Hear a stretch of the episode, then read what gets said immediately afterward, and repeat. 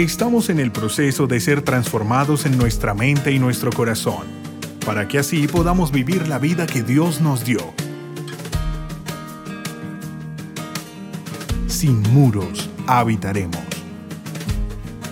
Con muchos sueños de salir de, su condición de escasez, de pobreza, eh, como poder traer más sustento a su familia, una ayuda económica mejor, como llevarlos a otro nivel.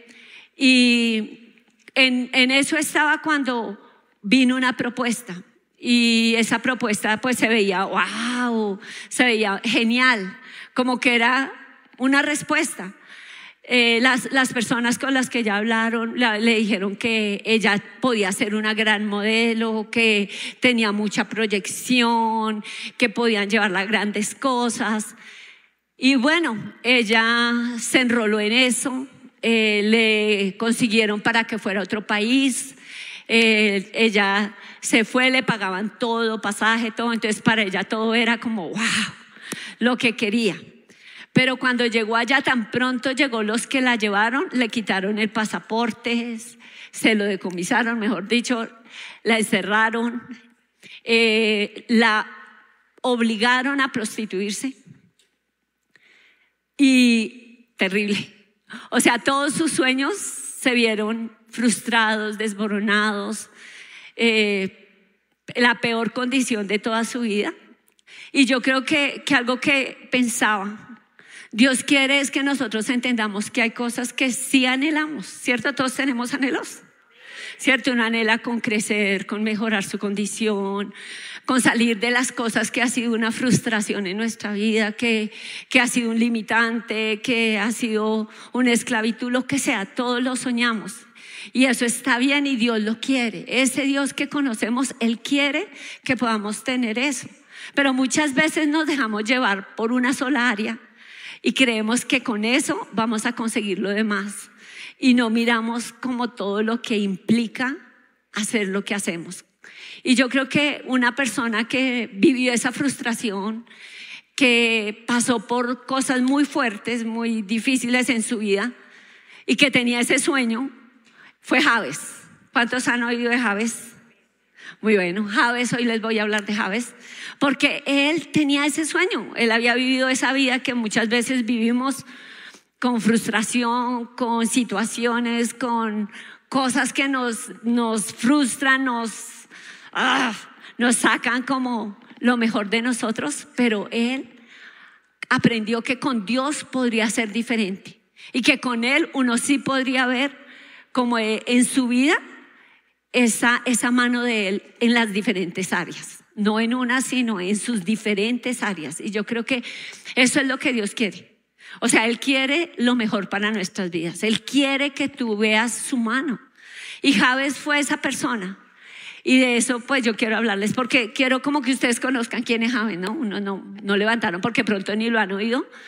Quién es Javes y a quién él buscó.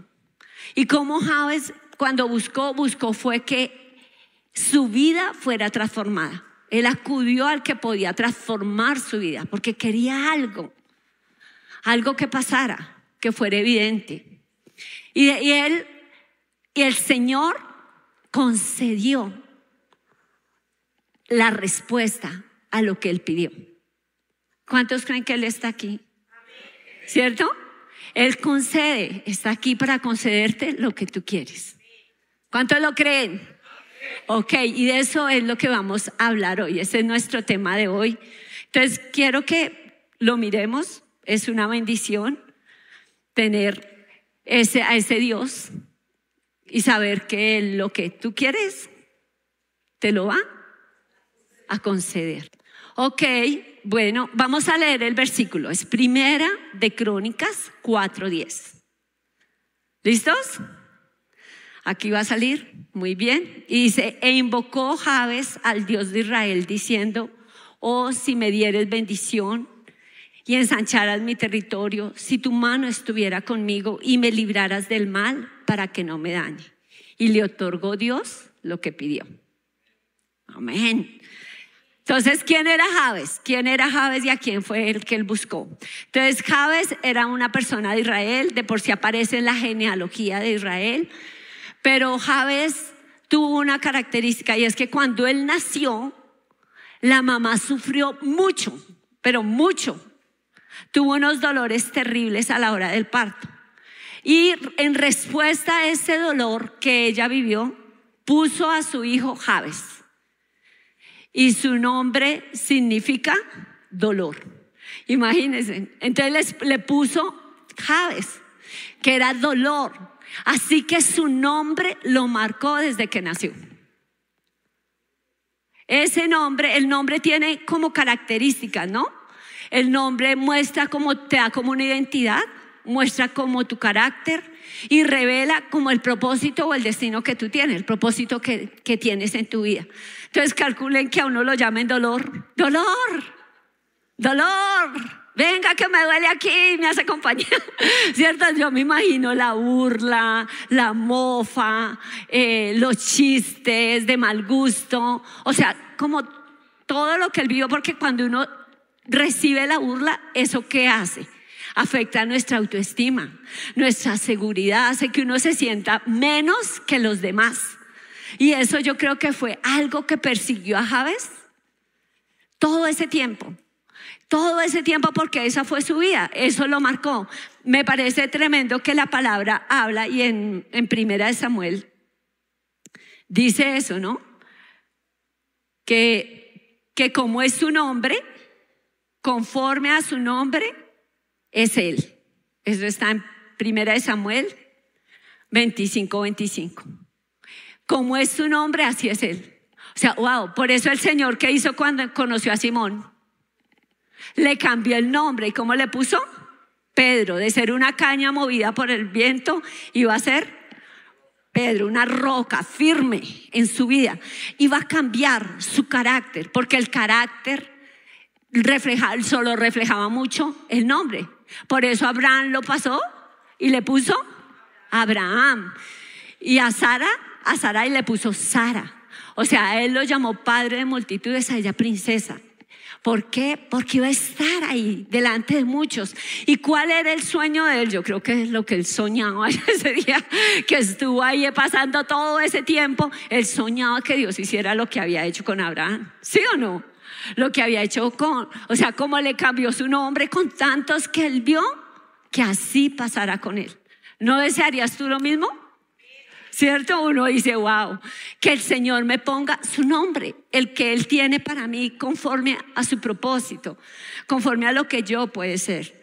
Porque a veces uno tiene cosas que lo marcan, como esa joven que les conté, sí, la pobreza, y muchas veces cuando no tenemos podemos ver que con Dios podemos avanzar o podemos amargarnos, andar pero con la envidia en nuestro corazón todo el tiempo o todo el tiempo gastando para mostrar que sí tenemos. ¿Cierto? Que sí tenemos. Entonces tengo que tener todo lo último que salga, porque quiero mostrarle al mundo que ahora tengo. Entonces muchas cosas vienen de atrás, de lo que nosotros hemos vivido, de lo que nosotros hemos pasado. Y es increíble, pero es que nuestro pasado nos marca. ¿Y eso le pasó a quién? A Javes. Igual, yo creo que a todos, yo no sé cuántos, pero yo creo que a todos. El Señor nos, nos marca con las cosas que Él hace en nuestra vida. Pero me impacta es porque Javes invocó a Dios. O sea, como que llegó ese día en que dijo, necesito. O sea, yo creo que la había orado muchas veces. Yo no creo que una oración así, era que nunca la había hecho, o de pronto fue así, que nunca le había derramado su corazón como lo hizo ese día. De pronto nunca le había dicho al Señor tan claramente lo que él quería que hiciera Dios en su vida. Pero ese, ese día él, ¿qué hizo? Derramó su corazón. Cuando invocó a Dios fue que trajo esa presencia de Él, como que fue muy honesto, muy sincero, muy de contarle lo que estaba viviendo. ¿Por qué? Porque quería una respuesta. Hay oraciones que uno puede hacer porque le dicen ore y lo puede hacer porque es costumbre. Pero lo que Dios quiere es que la oración para ti sea como la puerta para lo que Dios tiene para ti. Y con esa oración tú abras esa puerta. ¿Es claro? Ok, eso es lo que Dios quiere con nosotros, eso es lo que Dios quiere con tu vida. Entonces él estaba así, tan harto de su condición, tan harto de las burlas, tan harto de todo lo que había pasado, vivido, de todas sus situaciones, que ahora él había buscado a Dios. Y él le había pedido, o sea, había buscado en él ese refugio para que él hiciera algo, para que él hiciera algo. Y yo creo que esa salida para nosotros, como a Javes, nosotros también, como él hizo eso, de orar a Dios y de buscar a Dios y de derramarle su corazón, también esa es la puerta que Dios quiere usar con tu vida. ¿Cuánto lo creen? ¿Cierto? Esa, que tú lo busques y allí invocando su nombre, buscándolo de todo, con todo tu ser, tú puedas ver que si dejas tu autosuficiencia, tu orgullo, tu soberbia, el hacer las cosas mecánicamente, nos pasa, ¿cierto? Entonces ya somos como tan mecánicos que hacemos todo como robots y a veces necesitamos pare. Pues esto es lo que Dios quiere. ¿Tú crees que Dios te trajo a este mundo para que tengas la vida que tienes? Para que manejes así tu tiempo. ¿Tú crees que eso es vida? Andar peleando, andar agarrados, durmiendo el uno en un cuarto, el otro en el otro, los hijos, pero un despelote, pero aquí en la iglesia, divinos. Nadie sabe. No, Dios no quiere eso. Dios quiere que hagamos ese alto y miremos nuestra vida. O sea, ¿qué ha sido una frustración? ¿Qué ha sido algo que yo no quiero ver más? Y que sea el tiempo de decir no más. Y no más es no más. Voy a hacer lo que tenga que hacer. ¿Y qué hizo Javes? Invocó a Dios. ¿Ok? Entonces eso es lo importante. Ahora vamos al segundo punto. Ya vimos quién era Javes, a quien buscó, buscó al Dios que todo lo podía. Él invocó a Dios porque él sabía que Dios es soberano, que Dios es misericordioso, que Dios podía cambiar su nombre, que Dios podía llevarlo a lo que él tenía para su vida. Él estaba seguro que no lo había creado para hacer dolor. ¿Cierto? Para andar frustrado toda su vida, para ser el, el, el que vivía la vergüenza, y el rechazo, no, para eso no lo creo. Entonces él acudió a Dios. Ahora miremos el segundo punto. Él buscó el obrar de Dios que lo transformara. ¿Qué buscó? Eso, el obrar de Dios que lo transformara. ¿Cuántos quieren eso? ¿Cuántos creen que hay cositas que sí necesitamos que Dios haga? A ver, levánteme su mano. Cuando él invocó a Dios, al Dios de Israel, ¿qué le dijo? Oh, si me dieres bendición y ensancharas mi territorio. Y si tu mano estuviere conmigo y me libraras del mal para que no me dañe. Esa fue su oración. Una oración clara, una oración específica y una oración que brotó de lo profundo de su corazón. Entonces, aquí yo quiero que miremos, cuando él habla de invocar, literalmente es acosar a Dios, como no te voy a dejar Así como Jacob cuando le dijo, Señor, no te suelto hasta que no me bendigas. ¿Sí? Invocar es acosar a Dios, como no lo voy a soltar. Voy a estar aquí, voy a estar aquí, voy a estar aquí. ¿Para qué? Para que me respondas. ¿Sí? Y voy a hacerlo con esa persistencia, con ese fervor, con ese anhelo, con esa confianza de que tú no vas a ser indiferente, sino que vas a hacer algo. Si yo de verdad te busco así, te invoco así como lo hizo Javes, entonces él buscaba eso, esa transformación, y lo buscó en cuatro aspectos de su vida. El primero, ¿cuál creen que fue? Que Dios lo bendijera. Ese es el primero. Si me dieres, bendición. Entonces vamos a mirar que cuando Él pide esa bendición, ¿qué le está diciendo al Señor? ¿Qué será ser bendecido?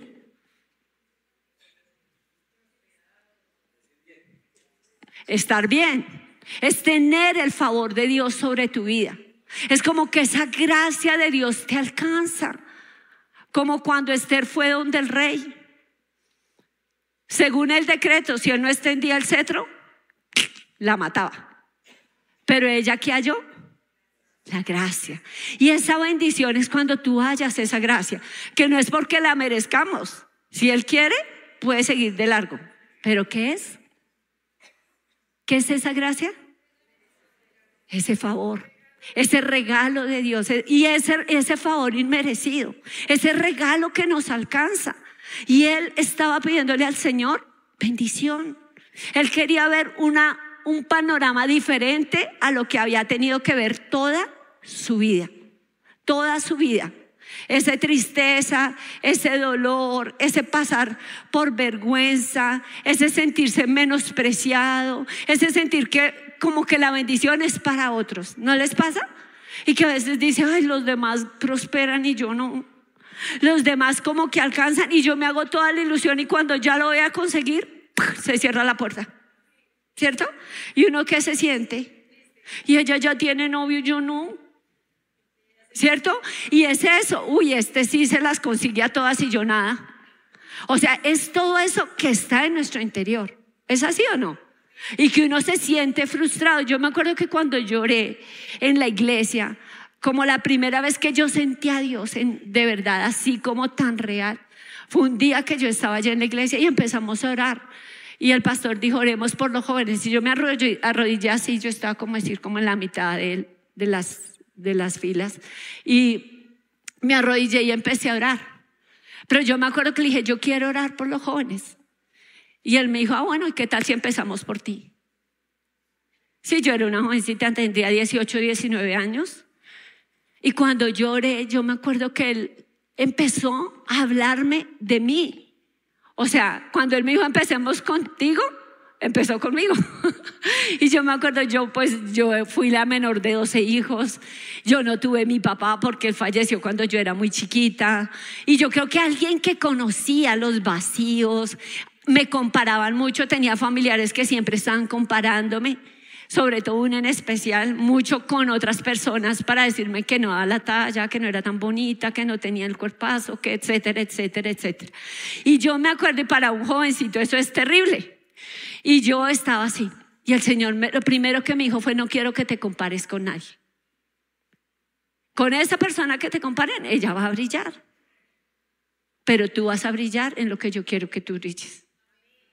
O sea, y como que me dijo, el hecho de que ella brille no te va a opacar. Y pueden brillar todos, pero tú tienes tu brillo. Tú tienes tu brillo. Y yo creo que como me lo dijo a mí, te lo quiere decir a ti. Y, y para mí ese día me dijo, eres única. Siempre van a haber personas que, que, tienen más o que tienen menos, pero tú eres única y tú tienes lo que yo te da, tu propio brillo. Y mira, eso quitó de mi corazón muchas cosas. Y yo pienso que cuando venía la envidia, entonces yo me acordaba de lo que Dios me decía. Y me estudiaba la envidia, no quiero esa vaina en mi vida. ¿Cierto? Y así yo empecé. Pero ese día, ese día, yo sentí el toque del amor de Dios. Yo me sentí aceptada, yo me sentí amada, yo me sentí que no era la misma. Yo me acuerdo que yo lloraba y lloraba y lloraba. Y ese día toda mi pestañina era así por las Mejillas. Yo ese día me había hecho otra pestañina. Así que no sabía que estaba así bonita. Pero yo me acuerdo que fui al baño, me limpié y salí. Y a mí, ¿qué me importaba? Me importaba cinco que siguiera la pestañina corrida. Yo lo que estaba sintiendo no me lo quería perder. Y yo creo que eso es lo que marca nuestro corazón. Eso es lo que uno, de verdad, esa bendición lo alcance. Porque uno nunca vuelve a ser el mismo. Y vienen muchos y vienen presiones y vienen mil cosas que no son como uno quiere, pero yo sé con quién estoy. Amén. Y eso es lo que Dios quiere que tú hoy sepas. Que Él te puede tocar con su amor y Él puede cambiar ese pasado, Él puede cambiar lo que te marcó, Él puede hacer que ese favor tuyo venga sobre tu vida en el área que sea. Por eso esta semana cada día se va a tratar un área. Porque a veces necesitamos más en una, pero en otras que nos creemos sobrados, nos damos cuenta que no cuando empiezan a hablar de eso y uno, ah, ¿les ha pasado? Entonces uno dice, no, yo necesito eso en todo. Y a veces uno se siente que está re bien y no. Así me ha pasado a mí, ¿a cuántos también? ¿Cierto? La segunda cosa, la segunda bendición, ¿cuál creen que fue? La segunda cosa que él pidió. Si ensancharas mi territorio. Entonces él que pidió que Dios ensanchara su territorio. ¿Qué es ensanchar? Ensanchar es expandir. Es que donde tú estés salgas. De eso que te ha frenado, como ese acuario donde te mueves y que no sales, se vaya. ya que es en el mar, como el pez en el mar. O sea, todo eso se rompe, extenderse, ensancharse es extender. Y yo creo expandir. Y yo creo que cuando Dios nos habla de expandir, Él quiere que lo hagamos desde adentro. ¿Desde dónde? Desde adentro. O sea, que lo primero que tú pienses que necesitas ensanchar es tu corazón. ¡Tarán! Siempre, siempre decimos, ay, si yo quiero más plata, yo quiero una casa más grande, yo quiero otro carro, yo quiero más ropa fina, yo quiero ir a este lugar, yo quiero comer en este restaurante, ¿cierto? Viene todo lo material, pero lo primero que necesitamos ensanchar, ¿qué es? ¿Qué es? Nuestro corazón. Porque ese corazón cuando se ensancha ama más, se goza más, disfruta más, eh, se queja menos valora cada cosa, siente compasión por otros, no hace las cosas solo para sí mismo, deja su egoísmo, su orgullo, su autosuficiencia. Por eso necesitamos que Él empiece a expandir primero nuestro corazón. Pero ahí también Él quiere, con eso vienen otras muchas cosas. Entonces Él nos expande en el área sentimental. Oh, viene. ¿Sí? Viene esa persona que va a estar con nosotros y que nosotros nos sentimos, wow, ¿cierto? Es nuestro perfecto. No porque sea perfecto, no porque no tenga defectos, pero para mí, perfecto. ¿Cierto? Viene esa persona, o sea, como en cada cosa. En mi carrera se abre la puerta en la universidad, puedo entrar a esto, puedo hacer ministerio. Yo era re tímida, o sea, yo nunca me imaginé predicar. Porque con lo tímida que era, yo decía, el primer día que prediqué me acuerdo que esta pierna me pegaba con la otra. ¿Sí? Yo, y yo terminé de hablar y nadie se dio cuenta, pero yo sí era la que la sentía debajo de la falda. ¿Cierto? Pero es Dios el que hace lo que Él quiere. Y cuando uno dice, oh Señor, qué bendición. Él ensancha tu territorio. Lo que tú pensaste que no podías hacer, lo que tú pensaste que estaba vetado para ti, con Dios, Él lo puede hacer. Si no, yo soy tímido para hablar a otros. Dios te da el poder para hablar, para orar, para levantar, para construir, para ser parte de esa obra de Él y para que Él te haga ese instrumento en sus manos. ¿Cuántos lo creen? Amén. Y es así, yo también lo creo. Yo creo que Dios tiene tantas cosas, mucho más de las que nosotros nos imaginamos. Él las tiene para nosotros. Porque cuando Dios te habla de una área de tu vida que Él quiere que trabajes, es porque esa área está frenando todo lo que Dios quiere ensancharte. ¡Tarán! ¿Ok? Por eso tú tienes que estar aquí con el oído abierto. ¿Qué es lo que yo necesito quitar? ¿Qué es lo que me está frenando? ¿Qué es lo que no deja que Dios haga lo que yo he soñado? ¿Por qué? Hay algo en ti algo que te roba tu propósito, algo que te, que te atrapa tu tiempo, algo que se vuelve tu prioridad. Y tú lo has permitido, pero necesitas que Dios venga y que te sacuda y te muestre lo que Él tiene para ti. ¿Cuántos lo van a hacer? ¿Cuántos? Ok, si lo va a hacer, dale un aplauso bien fuerte al Señor.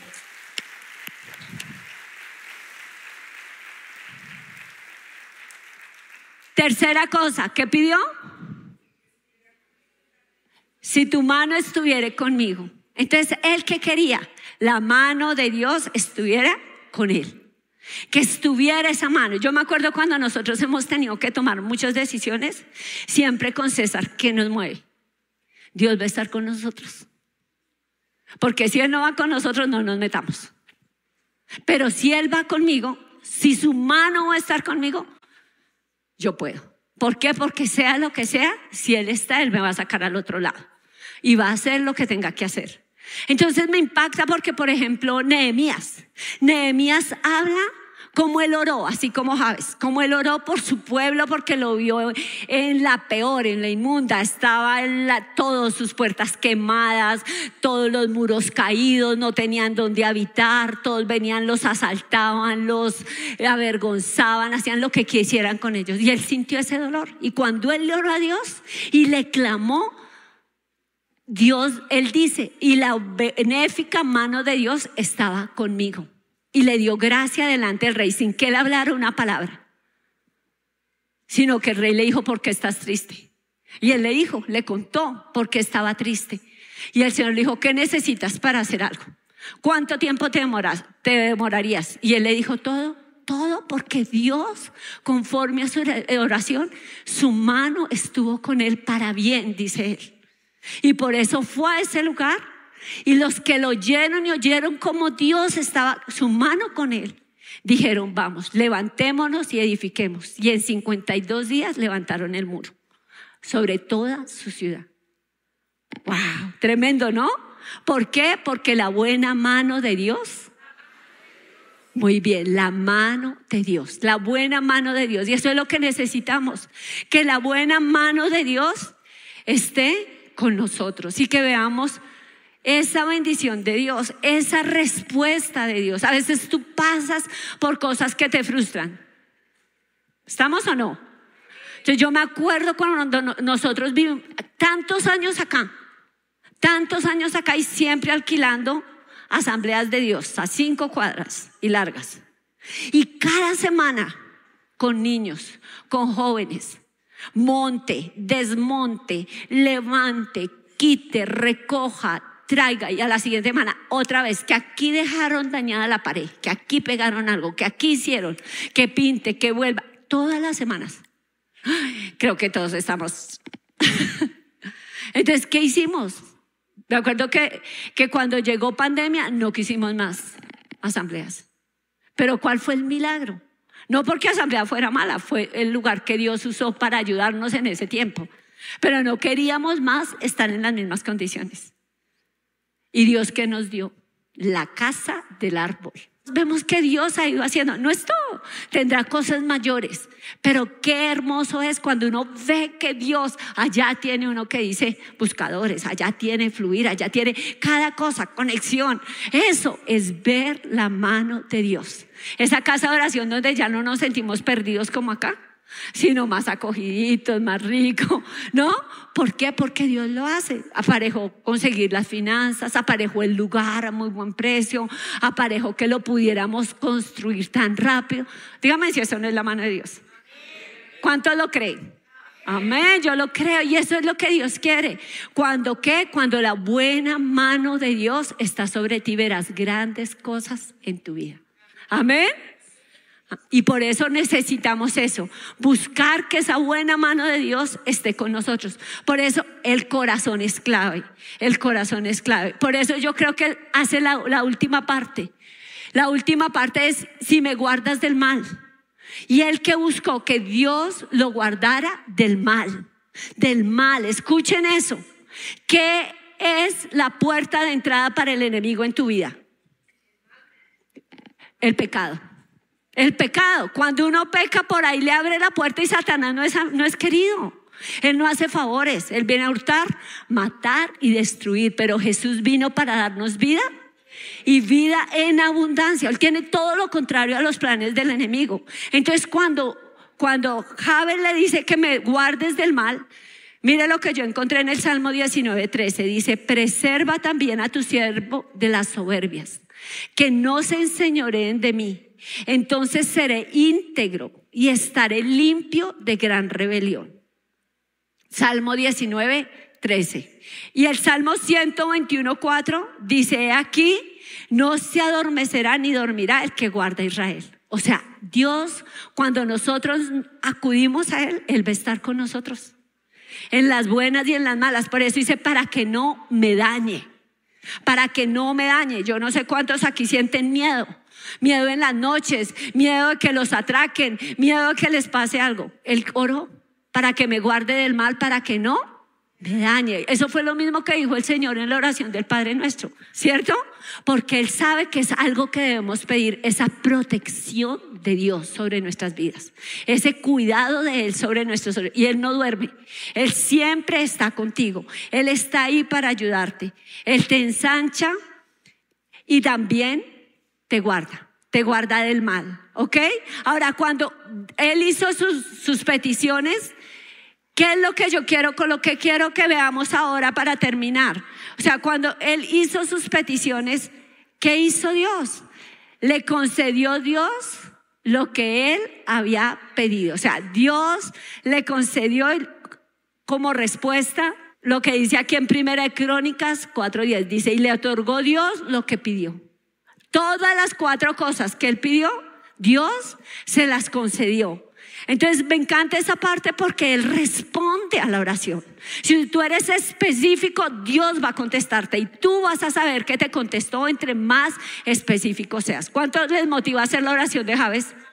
¿Cierto? ¡Wow! Tiene mucha sabiduría, tiene mucho de trasfondo de lo que uno puede agarrarse para hacer una gran oración en su vida.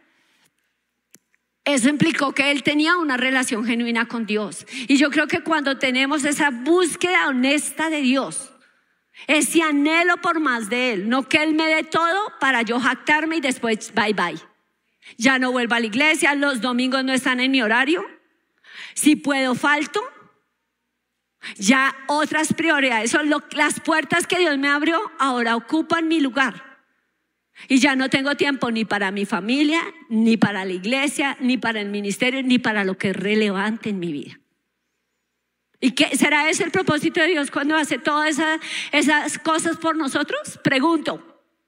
No. Él quiere que eso no cambie tus prioridades. Escúchame bien, no cambie tus prioridades.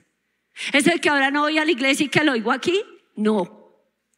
Dios dejó bien claro que no dejemos de congregarnos, y esto es congregarnos, es ser parte de un cuerpo. Uno la mano sola no anda por allá mirando a ver qué hace, ni el pie por allá, no, no puede.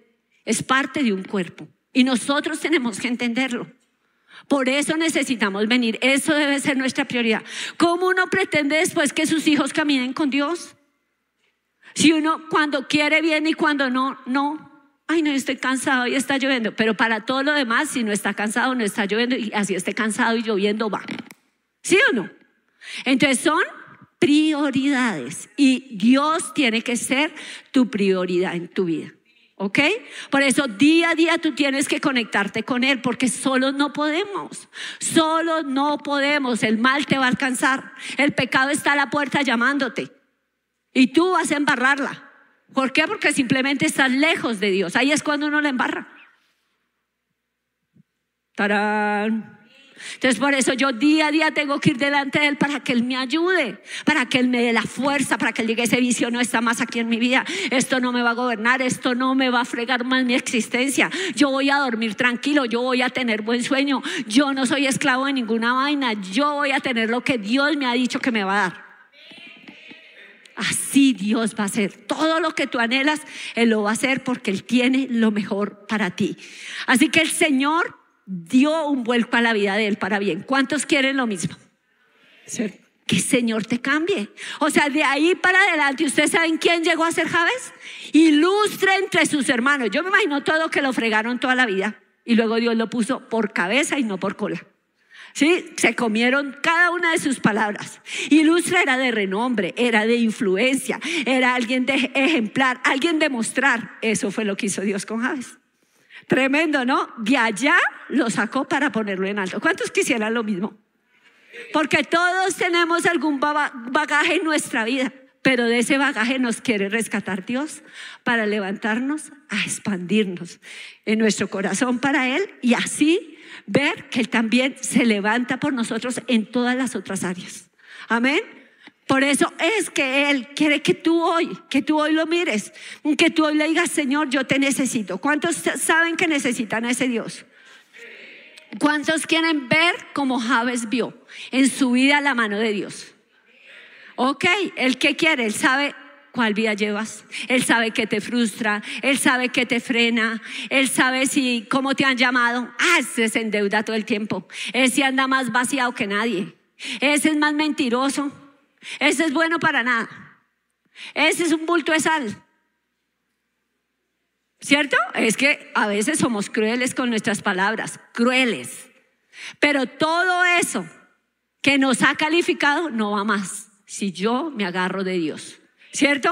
Él puede cambiar mi nombre y puede llamarnos ahora como Él estableció que nos llamáramos. ¿Cierto?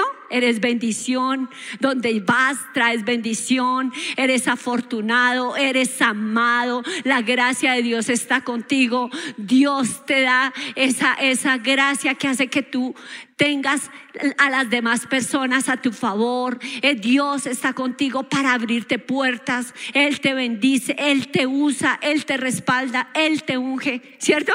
Es Él. Él haciendo la diferencia en tu vida. Y eso es lo que Él quiere. Y que tú te levantes para que nada te dañe. Él quiere darte esa bendición, esa gracia. Él quiere darte, ¿qué más? Si me bendijeras, si me ensancharas, ¿quieres ensancharte? Si tu mano estuviera conmigo. Y si me guardares del mal para que no me dañe. Todo eso es lo que Dios quiere hacer contigo. Y solo necesitas volverte a Él. Y si el enemigo está ahí, enfréntalo. Y el pecado no está en mí porque Cristo te venció en la cruz. Y Él está en mí. La sangre de Cristo me limpió y el poder de su Espíritu me da la fuerza para vencer. Y entonces lo vencerás a Él. Y te levantarás para hacer lo que Dios quiere que tú seas. Expandirte, ser influencia, tocar a otros, ser bendición y que el nombre tuyo sea ese nombre ilustre a los ojos de Dios y de los que te rodean. Amén. Un aplauso bien fuerte para el Señor.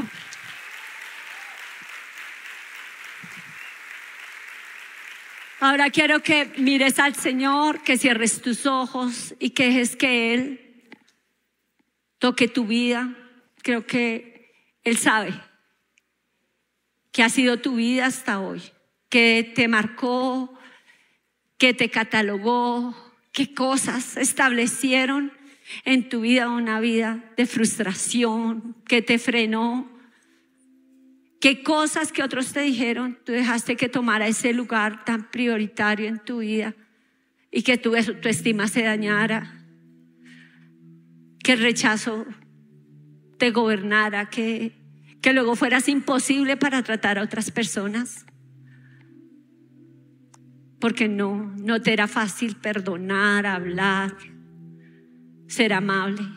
Pero Dios está aquí porque independiente de lo que te marcó, Él quiere cambiar tu vida, Él quiere ayudarte, Él tiene ese poder, ese poder que transforma, ese amor que toca, que cuando lo buscamos así como Él me habló ese día y nunca, nunca me dejó, sino esa confianza en Él me sostuvo y pude ir viéndome cada vez más como Él me veía. Así Él quiere rodearte con su amor y darte ese toque que te levanta, que no tienes que depender de lo que los demás te digan, de que ellos te digan, lo hiciste bien, porque tienes la aprobación del que es perfecto. Él sabe qué es, cuál cosa te avergonzó que hiciste en tu pecado. Y hoy es algo que hace que todo el mundo te catalogue así. Pero si hoy vas a Él, él puede romper todo ese yugo, Él puede lavarte con su preciosa sangre, la que derramó en la cruz por ti, y llevarte a otra cosa, a otro nivel, a una vida nueva, a un nombre nuevo, una imagen nueva con la que tú te vas a ver, que es la de Él, porque Él va a ensanchar ese corazón tuyo, para que te veas como Él te ve, para que todo lo que te llene de amargura, de odio, de resentimiento, tú se lo dejes a Él y le digas, no quiero más este vestido en mí. Te quiero a ti. Y quiero ensanchar mi vida, expandirla. Mi familia, una familia, en mis finanzas, en, en mi servicio a ti, en mi ministerio, en mi propósito, en lo que tú me diste talento y habilidad y soy bueno y podría hacer cosas mayores. Porque tu mano está conmigo, porque tu buena mano está conmigo y me da ese favor, esa bendición, esa gracia, ese respaldo. Y cambia, Señor, esa imagen como nos hemos visto para vernos con tus ojos el mal no nos toca y no nos daña, porque tú estás por nosotros y podemos quebrar y quitarle a Él todo derecho sobre nuestras vidas, porque el pecado ya no nos gobierna, porque Cristo gobierna nuestra vida y nos da esa autoridad para decir no más. Y para vencer ese vicio, para vencer ese pasado, para vencer ese cambio de prioridades, para vencer el agradar a la gente antes que a Dios, para vencer lo que nos frustra, lo que allí en tu secreto tú le sacas allá a Dios y le dices, no sé qué hacer como mamá, no sé qué hacer con mi esposo, con mi esposa, lo que sea que tú allá se lo dices. No sé cómo manejar este vicio, no sé cómo manejar esta esclavitud en las redes, en, en mi área sexual. Él está ahí para ayudarte. Y hoy es ese día para que tú te vuelvas a Él de todo tu corazón y tú le digas, yo quiero que ensanches mi corazón para ti con tu amor. Y que yo pueda de ahí sacar todo lo que quieres que yo. Pueda expandirme para dar amor, para ser ejemplo, para levantarme, Señor, como nunca antes, porque te reflejo a ti. Dame el tener mis prioridades claras. Dame el temple para ser determinado en lo que haga. Porque tú estás allí. Porque puede haber un antes y un después para mí. Un nuevo comienzo. Y Dios te está diciendo que Él tiene ese nuevo comienzo para ti. Que no es casualidad que estés oyendo esta palabra, que Él quiere levantar tu vida que hay muchos moldes viejos que tú ni siquiera conoces, pero que han estado frenándote. Pero Él te dice, hoy yo te traje para que oigas esta palabra y para que hagas conforme a lo que ella dice, porque mi palabra es viva y eficaz. Y ella tiene el poder para llegar a lo más profundo y para cambiarlo todo. Toma esa palabra y búscame, búscame y me hallarás. Clama a mí, yo te responderé, te dice el Señor, y te enseñaré cosas grandes y ocultas que tú no conoces.